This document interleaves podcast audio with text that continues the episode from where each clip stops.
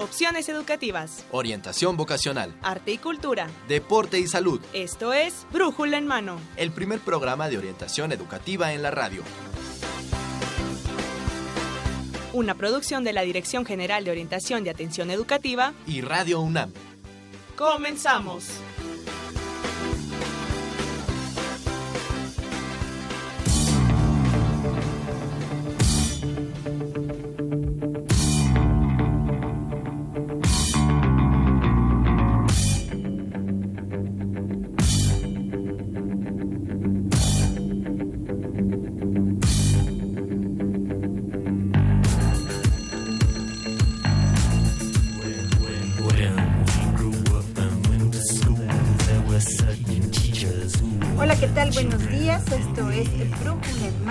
Hoy 15 de mayo del 2017 vamos a transmitir el programa 1089 de esta serie radiofónica de orientación educativa. En los micrófonos los acompañaremos Dolores Maya y Marina Estrella. Hoy 15 de mayo, Día del Maestro Lolita. Felicítame. Por, supuesto, por supuesto, por supuesto, y además tenemos una mesa también donde vamos a felicitar a, todos los, los, maestros, a, nuestros invitados que también son maestros, entonces este muchas felicidades a todos los que nos dedicamos a esta noble labor. Así es, la universidad está de plácemes este día porque bueno, pues todos los maestros de la UNAM serán festejados. Eso espero, ¿verdad? Eso por lo menos con este, por lo menos con este programa van a estar festejados. Exactamente, exactamente. Y bueno, pues este programa lo tenemos grabado, pero bueno, podemos recibir sus comentarios, sus dudas. Sí, que nos escriban al Twitter, al Facebook, al correo. Exactamente. Será nuestro medio de comunicación en esta ocasión por ser grabado el programa. Así es, y bueno, pues nos encuentra eh, como Brújula en Mano en Facebook, igual que en Twitter. Y también nos pueden escribir a brújulemano.hotmail.com. Estos van a ser nuestros medios de comunicación para que... Twitter nada más hay que agregarle arroba, ¿no?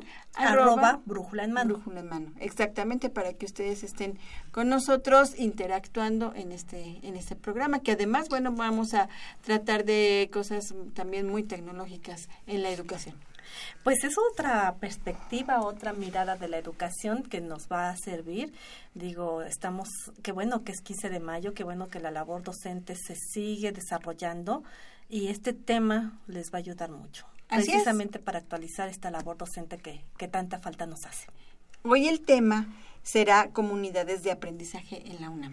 Muy bien, entonces está con nosotros el licenciado Roberto Campuzano Sevilla, quien es responsable de la coordinación de las comunidades de aprendizaje en la Secretaría Ejecutiva del Colegio de Directores de Escuelas y Facultades de la UNAM. Bienvenido. Muchas gracias.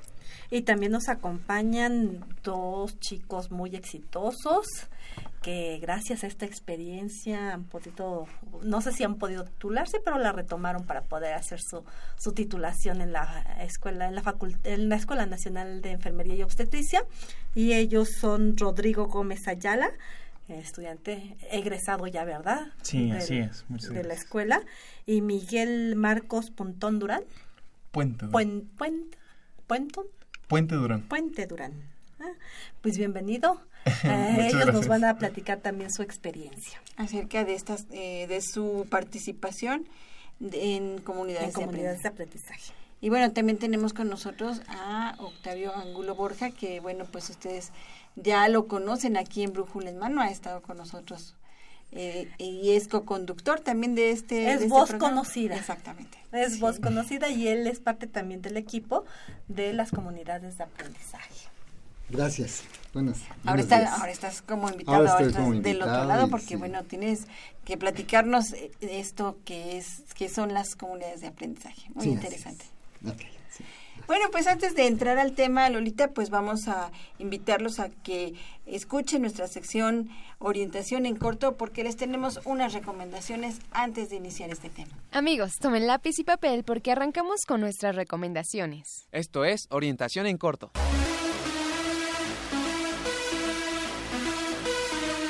La Casa Universitaria del Libro te invita al taller Introducción a la Caligrafía, el cual inicia este 16 de mayo. Además, ofrece a los interesados en los cómics el taller de narrativa gráfica secuencial, cómic, manga e historieta. Inicia el 18 de mayo. Y ahora pasamos a cosas de informática porque la Dirección General de Cómputo y de Tecnologías de la Información y de Comunicación tendrá el taller en línea de manejo de bases de datos con Excel del 22 de mayo al 18 de junio. También tendrá el curso Introducción a la Programación que se llevará a cabo del 22 de mayo al 2 de julio. Si quieren saber informes de este como de los otros talleres que les acabamos de mencionar, pueden ponerse en contacto con nosotros por medio de todas nuestras redes sociales, como lo son en Facebook que es Brújula en Mano o en Twitter como arroba Brújula en Mano. Ok, me parece muy bien. También hay que considerar a aquellas personas que les gustaría hacer un diplomado. Y para esto les anunciamos que la Escuela Nacional del Trabajo Social tendrá el diplomado de Seguridad Industrial, Salud Ocupacional y Protección Civil en las organizaciones. Un enfoque humanista que se realizará el 31 de mayo. Y seguimos con la Escuela Nacional de Trabajo Social,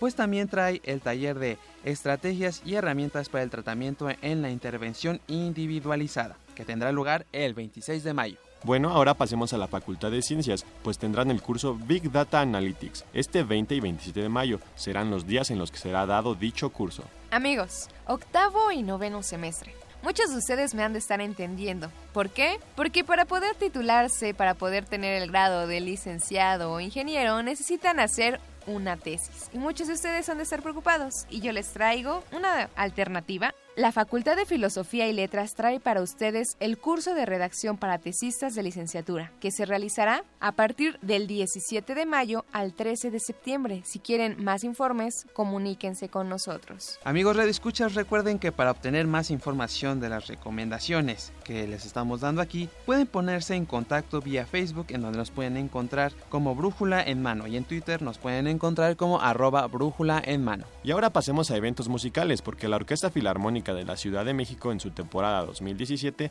tendrá un concierto este 21 de mayo a las 5 de la tarde en el Centro Cultural Roberto Cantoral. El costo del boleto es de 185 pesos. Si tú quieres saber más acerca de la Constitución, déjame decirte que se te está acabando el tiempo para entrar al taller gratuito Entendiendo nuestra Constitución. Conoce tus derechos. Ese taller lo ofrece el Museo de la Revolución en la conmemoración de los 100 años de la Constitución de 1917 y acaba el 31 de mayo. Para poder tomarlo, solo tienen que presentar su boleto del museo. Y para todos aquellos que les interesa o les fascina el trabajo de Leonardo da Vinci, les recordamos que no se pueden perder la exposición Los inventos de Leonardo da Vinci, que se presenta en el Palacio de Minería. La entrada es gratuita, así que bueno, no tienes excusa para no asistir. Amigos radioescuchas, recuerden que la Dirección General de Orientación y Atención Educativa tiene preparados diversos talleres para ustedes a través del Centro de Orientación Educativa. Así que si quieres saber más, puedes ingresar a la página www.dgoae.unam.mx. Desafortunadamente, ha llegado el tiempo de que nos despidamos, pero los invitamos a que nos sigan en Facebook como Brújula en Mano y en Twitter como arroba Brújula en Mano o escríbenos a nuestro correo brújulaenmano arroba hotmail.com. Esto fue Orientación en Corto. Los orientaron Janet Robles, Israel García y Axel Castillo. Regresamos los micrófonos a Brújula en Mano. Bien, ahí lo tienes, estas recomendaciones. Si a usted le ha interesado alguna de ellas, bueno, pues los medios de comunicación en esta ocasión serán el Facebook, el Twitter, el correo y nos encontramos como Brújula en Mano en Facebook, arroba Brújula en Mano en Twitter y Brújula en Mano arroba hotmail.com en el correo por si usted tiene alguna duda o quiere sumarse a estas actividades. O si no le dio tiempo de anotar la actividad que quería y que la escuchó, bueno, pues ahí la puede encontrar. Ahí están nuestras actividades de orientación en corto. Ahí cheque los horarios y cheque las actividades que le, que le llamaron la atención. Bien, pues le recuerdo, vamos a tratar el tema comunidades de aprendizaje. Está con nosotros el licenciado Roberto Campuzano, también está Rodrigo Gómez, Miguel Marcos Puente y también Octavio Angulo para hablar de este tema. Pues empecemos, Marina. ¿Qué te parece? Ya hay que arrancar de una vez en este día tan tan memorable, ¿sí? Día del Maestro, pues empecemos con esto de las comunidades de aprendizaje. Y la primera y obligada pregunta es, ¿qué es esto? ¿Qué son las comunidades de aprendizaje?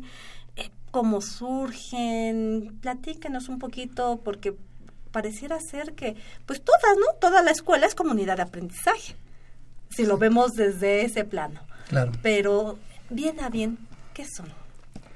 Bueno, eh, Felicidades, muchas gracias por la invitación. Felicidades a todos los maestros, felicidades a ustedes.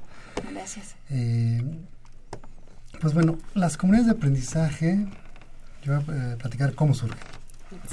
Eh, surgen en 2013, nos encomiendan en el Colegio de Directores un proyecto para este, hacer eh, crecer la interacción entre profesores, entre alumnos y entre profesores y alumnos. Nos, eh, nos abocamos a investigar cómo podemos abordar este proyecto. Vemos teorías, vemos este, modelos. Eh, la, la, la que más se acerca a lo que estábamos buscando en las comunidades de aprendizaje y una de sus variantes era eh, para el desarrollo de proyectos. De ahí, eh, pues bueno, eh, empezamos a armar unos lineamientos cómo íbamos a abordar este tema en la universidad, ya que al estar investigando nos damos cuenta que solamente, bueno, de lo que nosotros investigamos, se habían dado en educación básica. Entonces era como un reto eh, pues implementarlas en la, en la universidad, ¿no? El, número tan grande que somos. Y empezamos a este desarrollar estos lineamientos, empezamos a platicar con otras autoridades de la universidad, eh, puntos de vista.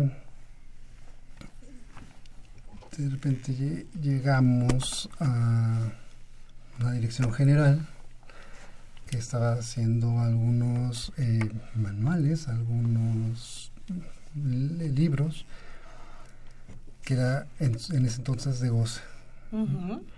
Eh, vimos eh, el libro de estrategias de aprendizaje, si no me equivoco, maestro. No, sí es el, manual de estrategias de aprendizaje. Y encontramos que ahí sabían este, cómo funcionaban las comunidades de aprendizaje y al final vimos un hombre, ¿no? Y bueno, pues creo que vamos a buscar a esa persona, ¿no? Ese nombre tiene cara. ahora ya tiene cara. En ese momento salió un nombre y un, correo electrónico. Entonces, eh, hablamos uh, de goce con el maestro Octavio Angulo, platicamos eh, muy brevemente el tema y dijo, bueno, vamos a ver qué podemos hacer. Me encanta. sí, me encanta. Y de ahí fuimos a verlo, empezamos a platicar eh, con toda la experiencia que tiene. Eh, bueno, el maestro es lo que nosotros tenemos, eh, nosotros queremos abordarlo así, vamos a hacer a lo mejor un piloto. Y empezamos con eh, dos, dos entidades, dos, una, eh, una facultad y una escuela, el piloto. Y bueno, así es como surgen estas comunidades de aprendizaje, ¿no? Perfecto, maestro. Así surgen, esta es la historia, eh, y vamos un poquito más hacia allá del surgimiento. usted menciona, es una interacción maestro-alumno. ¿Cuál es la diferencia entre la docencia actual? Ahí, bueno, a pedir un poco de ayuda al maestro Ángulo, pero lo que yo puedo comentar es que eh, ahí lo que eh, tratamos de hacer es que sea un aprendizaje más horizontal, ¿no? Eh, hacer un poco, tratar de estos roles de profesores, alumnos o de funcionarios, o que todos nos quitemos, ¿no? Nuestra investidura. esa investidura y todos podamos ser iguales, ¿no? tratar de, ser iguales para todos poder este, aprender. Todos Existe un aprendizaje mutuo. Mutuo, mutuo, ¿no? Entonces, eso, eso es lo que... Hace la gran diferencia entre una docencia tradicional, digámoslo así. Exactamente, eh, que bueno, ahora un poco está en boga, ¿no? Pero bueno. Sí. Pero maestro, bueno, yo creo que... No, sí, de hecho, la idea cuando se acercaron a, planteármela, digo, me encantó porque finalmente es algo innovador a nivel de educación superior. Y sobre todo porque eh, daba la posibilidad de generar un modelo nuevo. Un modelo que eh, lo comentaba también, eh, lo hemos venido comentando desde que se inicia esto, el licenciado Campos puede trascender hasta la misma transformación del modelo educativo en nivel superior. De tal manera que este, eh, lo que se pretende hacer es un ambiente de aprendizaje significativo. Y esto permitió generar este modelo llamado ambiente para el desarrollo de aprendizaje significativo en interrelación constructiva. Esto de interrelación constructiva, ¿qué quiere decir? Eh, quiere decir que haya una relación entre todos los miembros, todos los integrantes de la comunidad, que no nada más sea de relación, sino que haya ese intercambio de conocimientos, de saberes, que en un momento dado permita construir nuevo conocimiento y nuevas formas de aprender. De ahí que, pues, por eso me encantó esta idea y de ver eh, los diferentes roles o poder hacer transformación en los roles tanto de los profesores como de los alumnos, en donde el profesor ya no sea nada más el, poseedor, del conocimiento y los alumnos en una actitud pasiva y receptiva. Por otro lado, también daba la posibilidad de integrar a otros actores del proceso educativo, como son, lo mencionaba el licenciado Roberto Camposano, funcionarios, este, hasta inclusive trabajadores, que no, no se logró hasta el momento, pero sí lo que se logró fue incluir a funcionarios, incluir profesores, incluir estudiantes, para que pudieran conformar las comunidades de aprendizaje y entre todos, como lo mencionaba este el licenciado Roberto Camposano, eh, generar transformación de manera individual y transformación como grupo. ¿En qué consistía la transformación individual? En que habría que despojarse para poder pertenecer a la comunidad. Una de las condiciones era despojarse de estos roles, de que yo soy el maestro y tengo este, el, poder. o yo soy el jefe de departamento, o soy el funcionario, o yo soy el alumno que pues, vengo a aprender. No, había que despojarse de eso para entrar en una, en una figura de aprendiente enseñante. Y ahí va la siguiente pregunta, maestro, si me lo permiten. Este, el ambiente de aprendizaje que tú mencionas, dices, no solo son los actores tradicionales, maestro, alumno y contenidos de aprendizaje, no. Vamos a intervenir contenidos, maestro, alumno y funcionarios. Estos funcionarios y estos otros actores que normalmente no vemos dentro del aprendizaje, que están en todos los modelos educativos deben de estar, ¿Cuál es su labor? ¿Es igual nada más discursivo? ¿Es meramente operativo? ¿Es gestión? ¿O cómo es la labor de estos funcionarios y por qué la integración en este modelo de los funcionarios? Sí.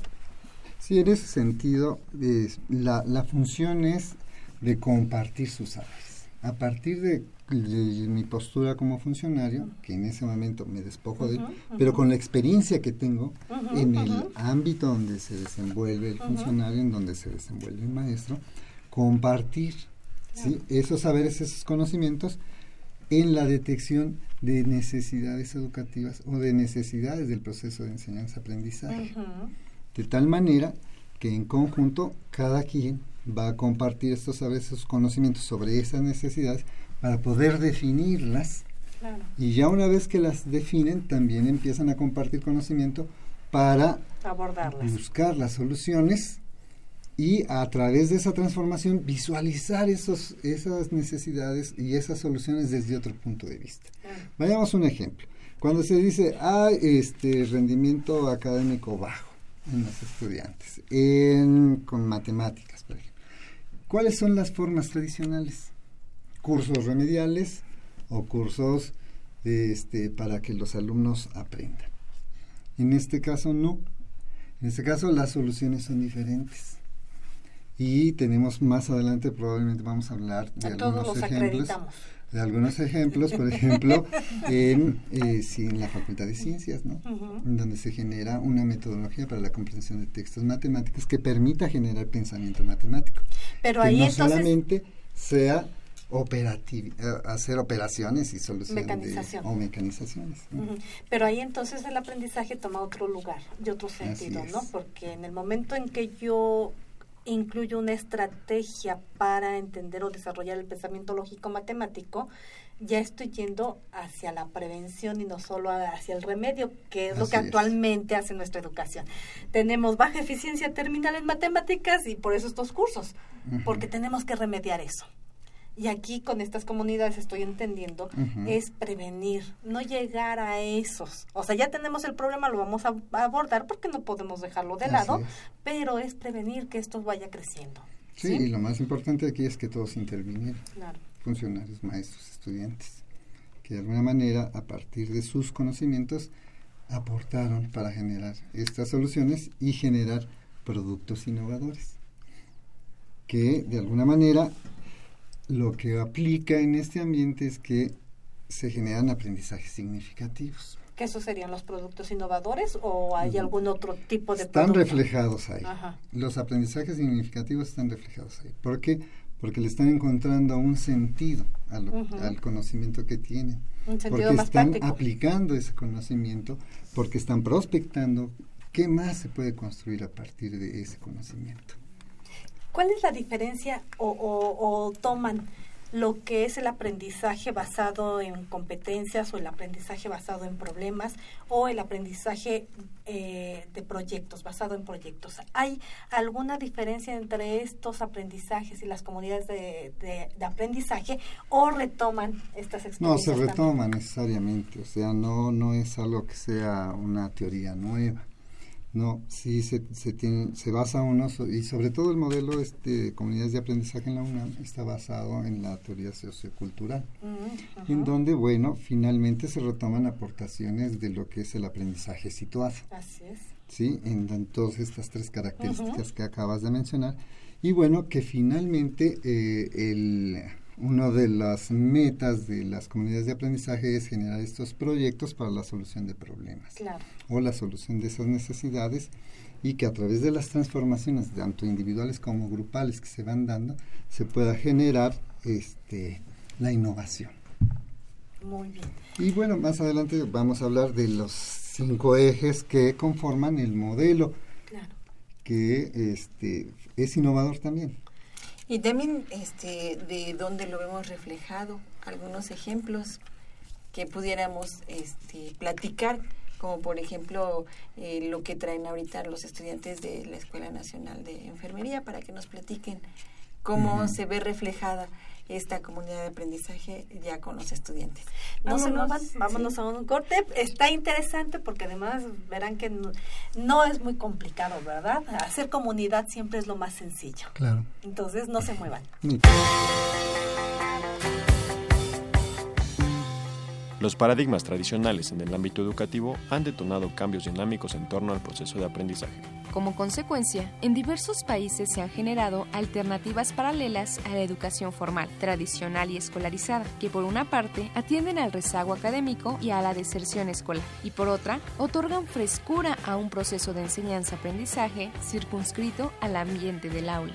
Una de estas alternativas son las comunidades de aprendizaje, que han tenido un gran auge en los últimos años. En ellas se manifiestan aportaciones en cuestiones tales como contenidos, objetivos, materiales y recursos didácticos, técnicas de aprendizaje, escenarios, agentes educativos, entre otros.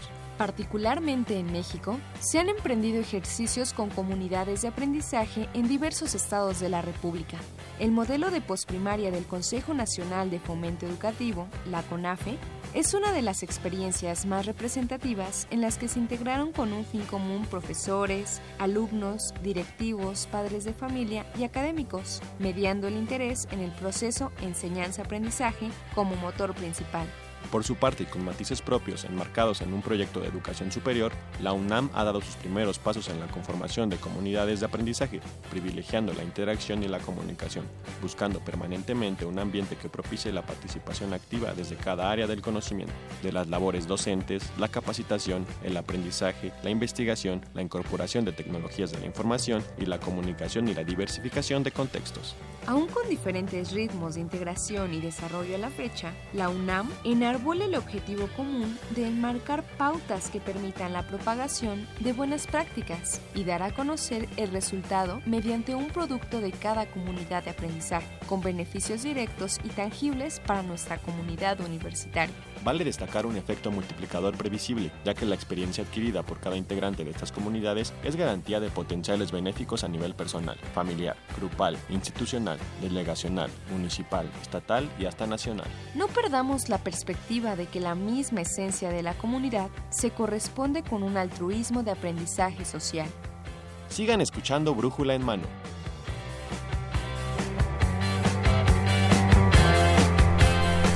Bien, pues ya estamos aquí de vuelta. Eh, recordamos el tema. El tema es comunidades de aprendizaje en la UNAM, Lolita. Y bueno, pues les recordamos nuestros medios de comunicación, de interacción con nosotros. Es eh, Brújula en Mano. Nos encuentra en Facebook, en, en Twitter y también en correo electrónico para que si usted quiere participar con nosotros y este tema que, bueno, pues ahorita nos están explicando el el maestro Octavio Angulo, el, licenciado Roberto Campuzano y bueno, posteriormente Rodrigo y Miguel, pues participe con nosotros, arroba, este, brújula en mano, arroba hotmail.com. Pues continuamos con esta interesante mm, forma de llevar la, la enseñanza, ¿verdad? De, de construir saberes que es la idea de las comunidades de aprendizaje, la construcción de saberes. Sí, la construcción de conocimiento y para ello pues se, tienen en este modelo cinco ejes fundamentales. Uno de ellos es los principios de conformación. O sea, para que podamos hablar de una comunidad de aprendizaje, de, de, esta modalidad es que debe tener primero este principio de inclusión. Todos son incluyentes, incluidos. Nadie es este no incluido no importa si es estudiante, si es maestro, si es trabajador, si es hasta los padres de familia inclusive pueden pues participar en comunidad. Sí, que son parte de ellos. Eh, eh, por otro lado, también el, otro de los principios es el reconocimiento a la diversidad. Es decir, saber que todos somos diferentes, que pensamos diferentes, pero que podemos converger. Y en otro eh, principio que es el diálogo igualitario, es decir, nadie tiene más poder de la palabra que otro todos tienen esa oportunidad de hablar, de decir, de poder comentarlo sin recibir críticas ni ser descalificado. Es otro de los principios. Y que igual a partir de un interés individual se vaya generando un interés este, como de grupo. ¿sí? Y otro de los principios es generar el compromiso con la comunidad compromiso individual y compromiso no pues ahora sí nos la pusiste complicada. Sí eh, retiro lo dicho este es complicado porque a veces estamos tan acostumbrados a que en la enseñanza estamos unos que recibimos y otros que ostentan el poder, ¿verdad? Unos que nos dicen cómo hacer las cosas y que dicen si lo puedes hacer, no lo puedes hacer, cállate, está bien hecho, está mal hecho. Siempre estamos acostumbrados a eso y soltar esto y más en ciertos niveles, pues está complicado, está complicado porque es desprenderte de eso que te da seguridad. Sí, por eso es que se, este, este, modelo implica la transformación individual. Pero no solo es la transformación, sino la transformación de, de, los roles y la deconstrucción de lo que es la educación en sí. Y de ahí que surgen estos eh, tres ejes importantes. El eje de la horizontalidad, es decir, despojo de esos roles tradicionales para asumir un rol nuevo, que es el de, como lo mencionaba hace un momento, el de enseñante y aprendiente. Que eso es la transformación misma que se genera a través de esta horizontalidad. Y que por otro lado, eh, otro de los ejes de acción es eh, la búsqueda de la innovación a partir de esa transformación. Vámonos al plano laboral porque esto es aquí en la educación es novedosa, siempre es muy noble la educación y nos permite, ¿verdad? Incorporar, experimentar, llevar a cabo, es, es, la maravilla de ser este, de, la educación, su nobleza, ¿verdad? Pero en el plano mm, laboral, si yo trabajo con chicos con esta nueva forma de pensar y de construir el conocimiento y las relaciones para un proyecto en específico, ¿qué va a suceder cuando lleguen a un empleo donde no se da la horizontalidad? La mayoría de los empleos y nuestra cultura desafortunadamente está en la verticalidad. Van a poder insertarse, esto lo puedo aplicar o esto nada más me sirve para la escuelita y después de la escuelita lo olvido porque no lo puedo llevar al plano laboral. ¿Qué es lo que va a suceder? Con, con estos jóvenes que están inmersos en comunidades de aprendizaje? Mira, yo tengo la expectativa, porque inclusive ya lo he visto en algunos casos, de que salen al campo laboral. Y bueno, son gente activa, no es gente pasiva, son este, profesionales que en un momento dado saben, sabrán adaptarse a las condiciones laborales en las que están y sobre todo que van a buscar siempre solucionar los problemas de la empresa o del lugar en donde están contratados. Y no vería yo un plano muy dramático a futuro, porque finalmente las condiciones a futuro en la cuestión laboral, algo que se está exigiendo es el talento. Otra de las cosas que se está pidiendo es saber trabajar en, en grupo. Equipo, así es. Y por otro lado, saber proponer, solucionar problemas y aprender de manera permanente.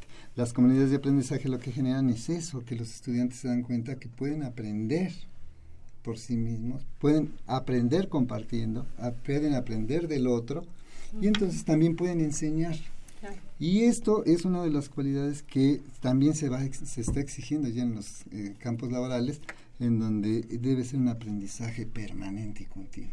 O sea que, por eso eh, lo comentaba con el licenciado Camposano, este modelo puede dar para la transformación. Claro. Y más adelante lo vamos a ver en algunos ejemplos de las comunidades de aprendizaje, cómo pueden incidir en el campo laboral y cómo pueden incidir también dentro de la universidad. Claro. Es que, bueno, e, es todo, ¿no? Marina, es, es una modificación de algo tan sustancial como es la educación para impactar en todo lo que es la sociedad. ¿No? O sea, es fundamental y por eso la pregunta, ¿no? Porque efectivamente, actualmente las formas de contratación y las, las características que exigen los empleadores son estas, ¿verdad? El aprendizaje continuo, el saber trabajar en, en equipo, el proponer, el solucionar, el tener objetivos claros, que esto nos lo da eh, de manera muy precisa las comunidades de aprendizaje. Nos lo tendría que dar la educación en general, ¿verdad? Porque para eso está plasmada la educación. Sin embargo, bueno, hay pequeños obstáculos que impiden que esto se dé así de manera tan, tan sencilla. Sí, fíjate que tenemos muchos ejemplos. Bueno, de las cuántas tenemos, cuántas se conformaron. ¿Cuántas comunidades hay? 21, 21, 22 aproximadamente. ¿Siguen funcionando las 22?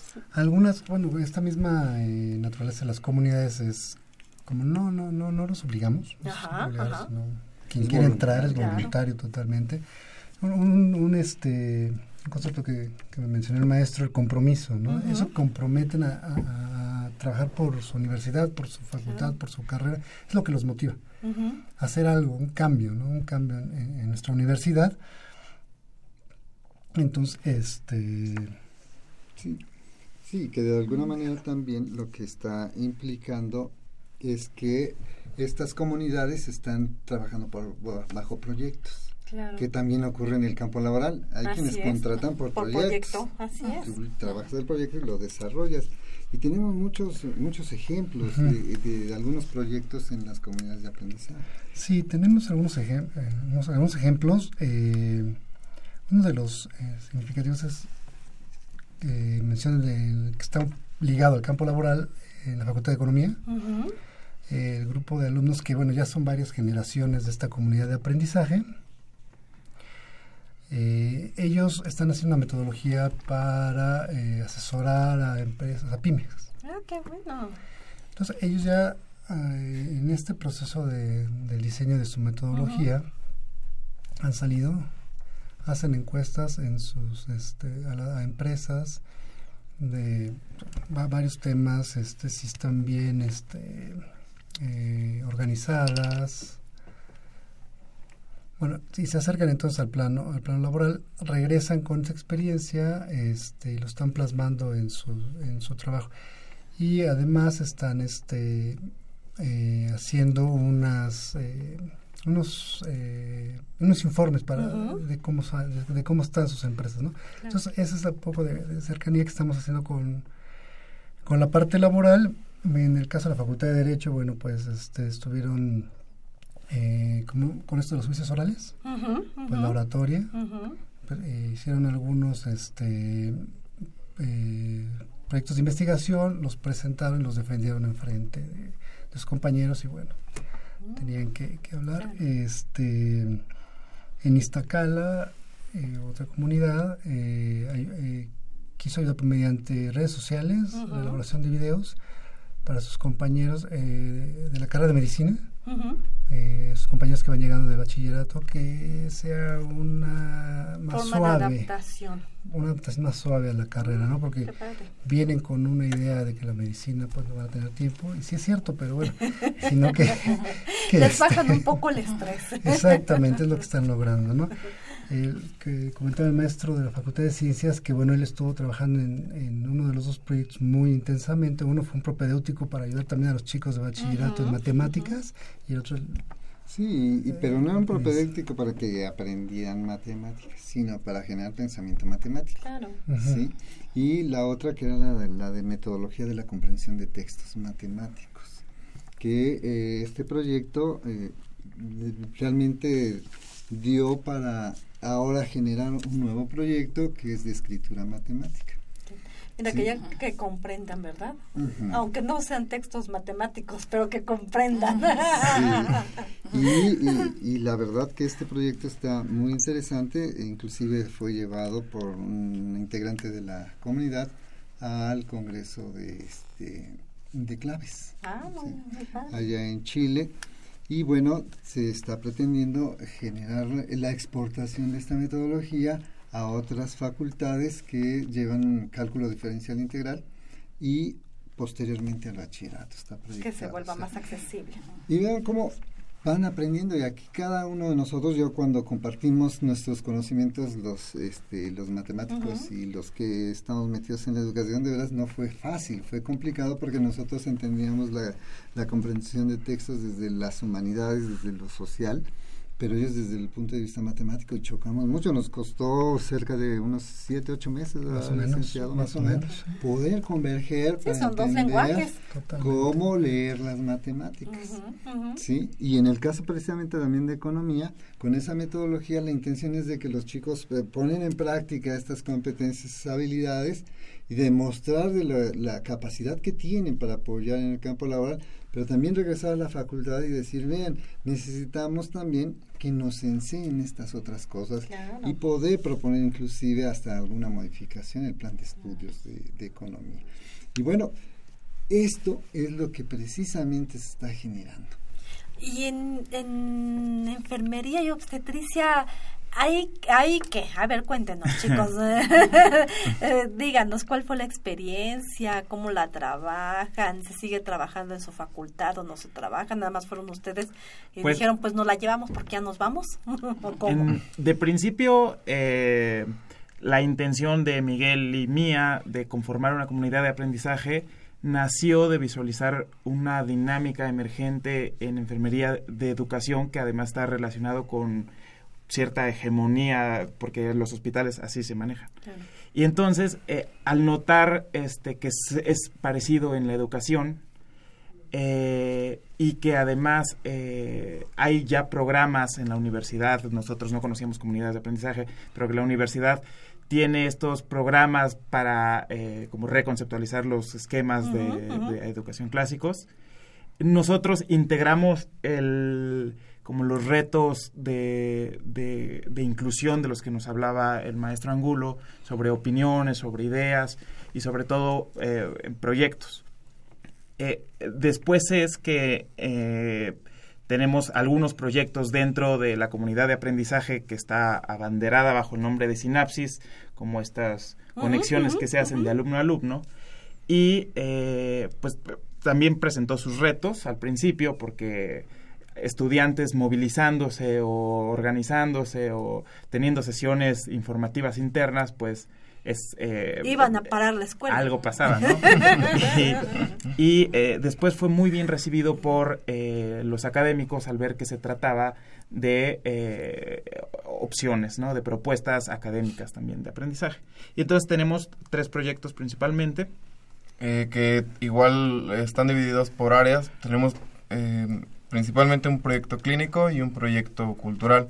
En el proyecto cultural trabajamos como, bueno, en conjunto con comunidades de aprendizaje, todo esto que tenga que ver con arte, con, con em, por ejemplo, música, expresión corporal, etcétera, que en enfermería no funciona, a la hora de estar en el hospital con un paciente, a lo mejor la expresión cultural tiene un, se puede, se puede echar mano de ahí.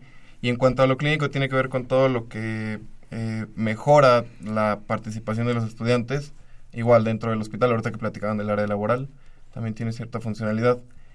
Y bueno, yo creo que tienen perfecta cabida, esta sed y hambre de proyectos de los alumnos tienen muy buena cabida en las, en las finalidades, en los objetivos de comunidades de aprendizaje. El último proyecto que vamos a hablar un poquito más adelante fue el de la construcción de, entornos digitales e interactividad constructiva dentro de la Escuela Nacional de Enfermería. Mm, ok, pues vamos a hablar de este, de este ejemplo después de, de, esta, de este corte y vamos a seguir platicando con Rodrigo y Miguel acerca de la comunidad de aprendizaje, específicamente de la Escuela Nacional de Enfermería.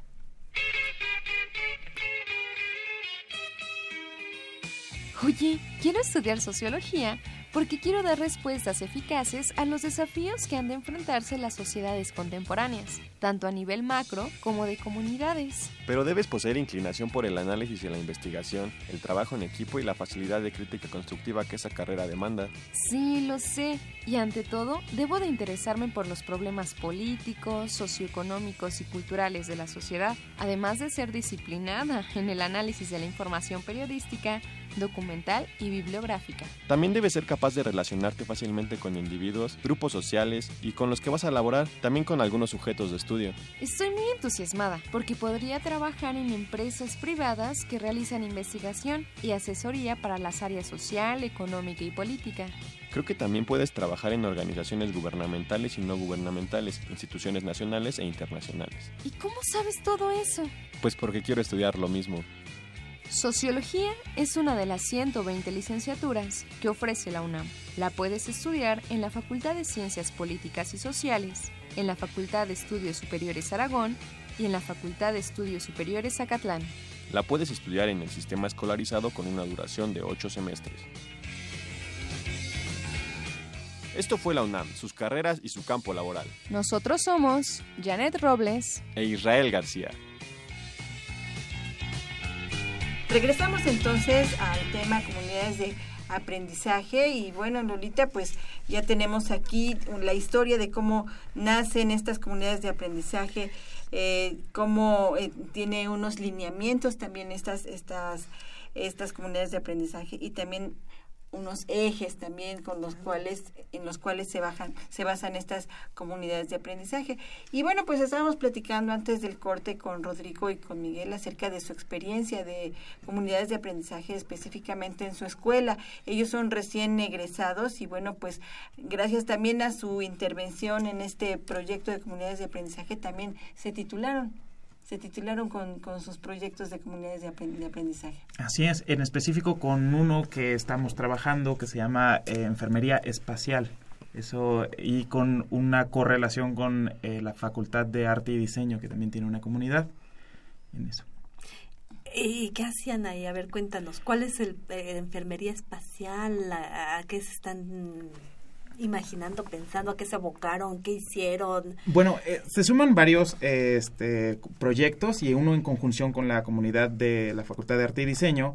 Este, estaba en un encuentro estudiantil que estamos organizando desde Sinapsis y un trabajo que hicimos eh, de enfermería espacial y entonces ellos tienen como las propuestas de diseño gráfico para ambos proyectos. Mm. Así es. Y bueno, hemos colaborado con otras comunidades de aprendizaje como en la Feria de la Salud, eh, pudimos estar con la comunidad de aprendizaje de odontología, CAFO, y estuvieron otras comunidades como Aprendicitis, de, que es la de Iztacal. Aprendizitis, ay, me encantan. y, nos hablabas este, de otra, de otro proyecto, ¿no? Que es construyendo entornos digitales. Ese es otro proyecto, porque este estoy entendiendo que es uno, ¿verdad? El de la Facultad de Arte y Diseño. es, la línea de lo cultural que mencionaban. Y este es en la línea académica, lo podemos dividir así, el de este proyectos digitales, entornos digitales. Ahí qué hicieron, con quién se contactaron, para qué sirve, cuál es la utilidad, cuál fue la utilidad en su momento para ustedes, le ven utilidad para generaciones futuras Digo, cuéntenos, no sean envidiosos. sí, así es. Pues inicialmente veíamos que en los planes de desarrollo institucional del, del doctor Graue y de la doctora eh, Zarza, que es la directora del ENEO, eh, cabe perfecto que se, se deben instalar las tecnologías de la información y la comunicación para mejorar el aprendizaje. Y nosotros, eh, Rodrigo y yo, veíamos que podemos o que podíamos eh, instalar este proyecto a través de las comunidades de aprendizaje, donde se em, pues vaya se instalaran eh, arquitectónicamente una nueva aula que perfectamente se, se, pueda utilizar las TICs. Así es, porque está pensada hacer un aula interactiva dentro de la escuela pero el modelo pedagógico eh, que nosotros proponemos como estrategia para esta aula interactiva, pues sustenta eh, eh, los entornos digitales y la interactividad. Así es. Que, es interesante, están ustedes planteando un modelo tecnológico, desde un modelo pedagógico desde las TICs, ¿verdad? Para un aula digital y una aula digital que viene con un modelo de comunidad de aprendizaje, es decir, un modelo donde todos aprendemos y donde todos somos eh, copartícipes de este desarrollo del proyecto, ¿verdad? Entonces ahí estamos combinando, digámoslo así, diferentes perspectivas pedagógicas. Ahí cómo es el engranaje, por eso les digo, ¿cuál es la utilidad de esta ola digital? ¿Para qué la están pensando? Pues es, está muy interesante y a la vez es mm, ambiciosa. Claro. Porque intenta la interacción entre docente, alumno y contenido, eh, que además tenga un, una... Eh, un espacio dinámico de interactividad no dentro del aula, sino también a través de un entorno digital, así es, alejado, en formas comunitarias de aprendizaje, como, o sea, como una comunidad general de aprendizaje en la escuela, pero también dentro de células de comunidades de aprendizaje, porque en la escuela eh, tenemos la comunidad de aprendizaje de alumnos y la comunidad de aprendizaje de docentes. Entonces, también esa interrelación entre comunidades, entre docentes y alumnos, entre eh, maestros y aprendices se ve eh, modificada en relación a los procesos de desarrollo de proyectos y de la adquisición de nuevos contenidos y síntesis de contenidos y todo esto.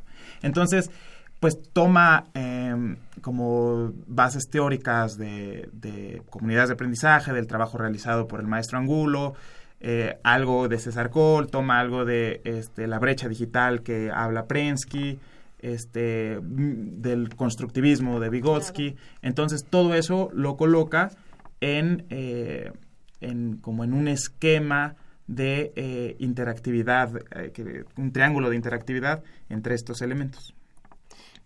Y, y, afortunadamente tuvimos una colaboración activa con el maestro Ángulo, que, él nos, nos guió bastante y también por eso en el marco teórico referencial se basa mucho la, el modelo de ADASIC del aprendizaje. Y sobre todo porque... El desarrollo aprendizaje Así es, porque desde nuestra colaboración en las comunidades de aprendizaje veíamos que funciona bastante bien eh, todo el esquema metodológico y que solo es cosa de implementarlo a través de como metas muy establecidas, eh, metas académicas y la tecnología de la información y la comunicación. ¿Cuáles son los, perdón, los beneficios que brinda a la comunidad académica y estudiantil este tipo de proyectos? Eh, este, proyecto en especial tiene tres ejes que buscan rehorizontalizar eh, la relación de formación entre alumno y docente. Y entonces algunas estrategias eran descritas como adopta un docente, que era eh, disminuir la brecha digital entre los maestros en, digamos, tecnologías de la información, que son alumnos que van ingresando a la licenciatura, y los maestros en contenido de siempre, de la ciencia eh, en cuestión, que son los docentes, ¿no? Entonces ahí unos pueden aprender con otros y rehorizontaliza, ¿no? Innovadores en acción, que es buscar que eh, los grupos estudiantiles generen innovaciones y eh, generen proyectos para generar nuevos contenidos, ¿no? Y una nube de contenidos que fuera como un repositorio de información donde se pueda eh, subir información, bajar información, que sea como una dinámica interna de, de, estos grupos. Estoy pensando, ustedes tienen estas dos modalidades de enseñanza. Están por un lado en comunidades de aprendizaje, pero por el otro, pues prácticamente toda su licenciatura la han llevado en una educación tradicional, ¿verdad? ¿Qué les resulta más fácil? Bueno, nosotros cursamos la licenciatura con la modalidad escolarizada y más tradicional. Sin embargo, los alumnos de los semestres eh, más, es decir, primero, o segundo semestre, se acercaban a nosotros a decirnos que estos nuevos medios de enseñanza, como aprendiendo entre cuates, que era eh, como pláticas horizontales entre alumnos de octavo con alumnos de segundo, se acercaban y comentaban que entendían mucho más fácil el tema, que el acercamiento era eh, mejor, que era benéfico. Entonces, por experiencia en estas en esta, eh, bueno, a, lo largo de nuestra carrera, creo que en el modelo de comunidades de aprendizaje es mejor en, la enseñanza. Resultaría mejor. Y creo que de alguna manera uno tiene que volverse eh, híbrido porque las tecnologías están muy insertas en, en, la, en el aula educativa. Entonces, todo el tiempo uno está conectado, digamos, a una red global con muchas personas que están conectadas como en nodos de información, pero también está atendiendo físicamente al curso con un profesor en carne y hueso. Entonces, eh, eh, como esta volverse híbrido y poder estar en ambos mundos. ¿sí? ¿A quién le cuesta más trabajo? ¿A ustedes como chavos o a los maestros? A los maestros les cuesta mucho trabajo. ¿sí? Los migrantes. Exactamente. Sí, por eso decíamos, ¿no? Desde el principio, es un cambio de rol, es un cambio de estructura, incluso mental, de, de concepción de lo que es el docente. Pero que cabe muy bien ahora en, en, los millennials, ¿no? En lo que es la generación millennial. Que ya estamos más hacia afuera, ¿no? Ya estamos más hacia afuera, exactamente. Ya la, la, la generación Z, los millennials ya quedamos en la historia un poco.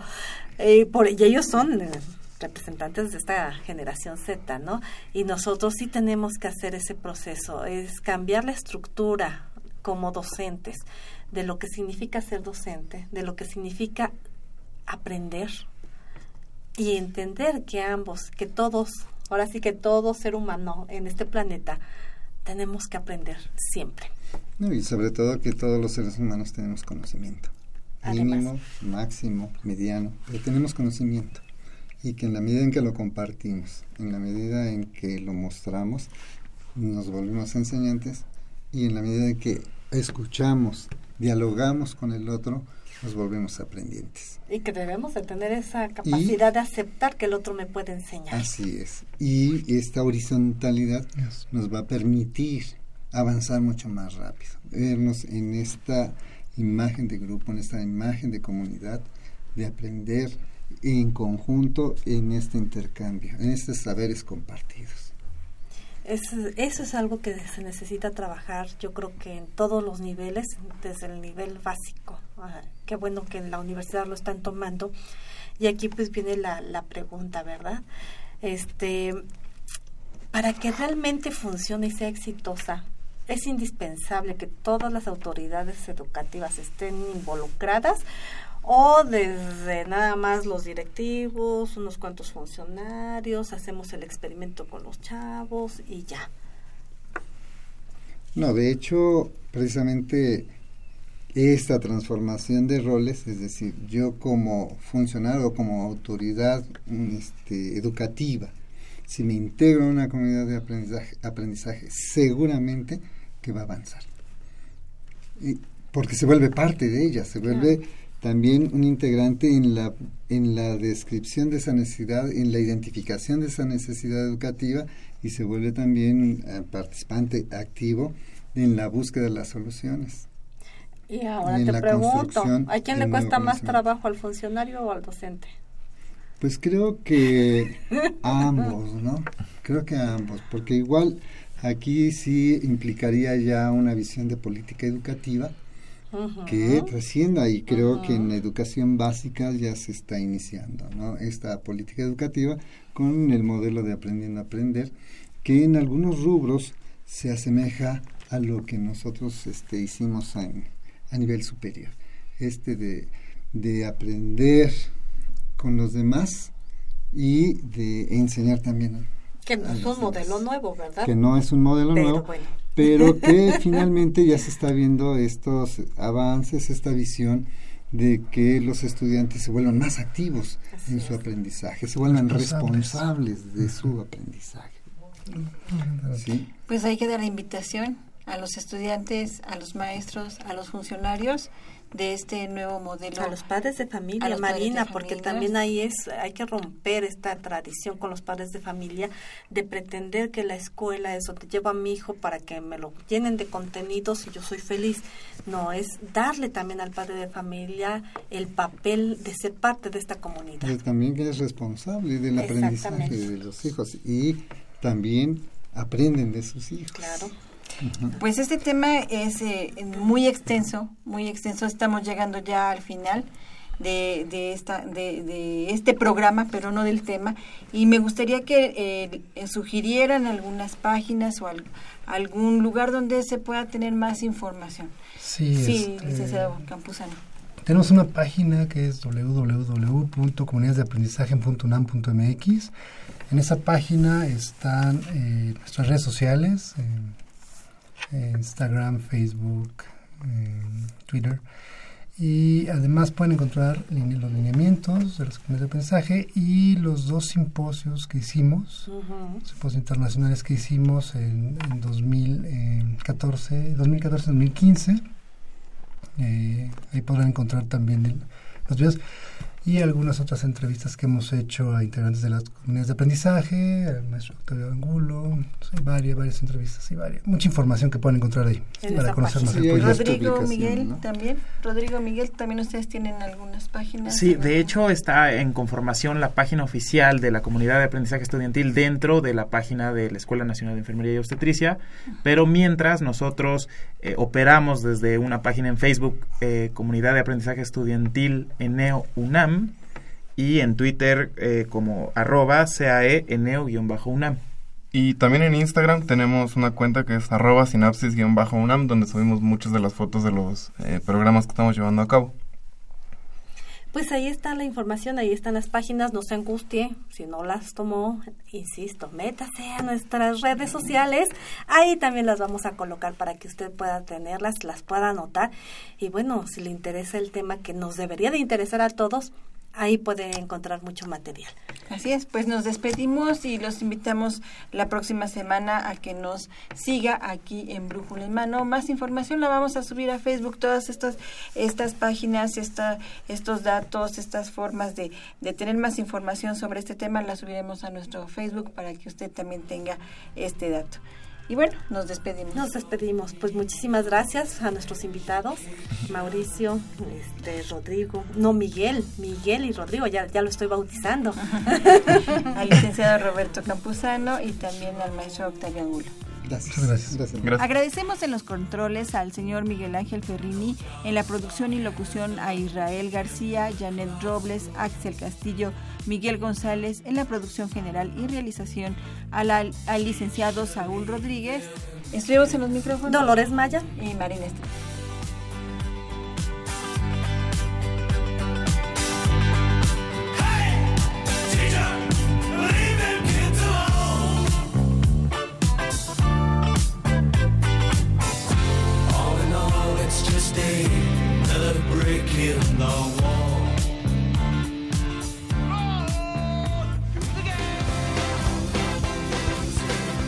La Dirección General de Orientación y Atención Educativa y Radio UNAM presentaron Brújula en Mano, el primer programa de orientación educativa en la radio.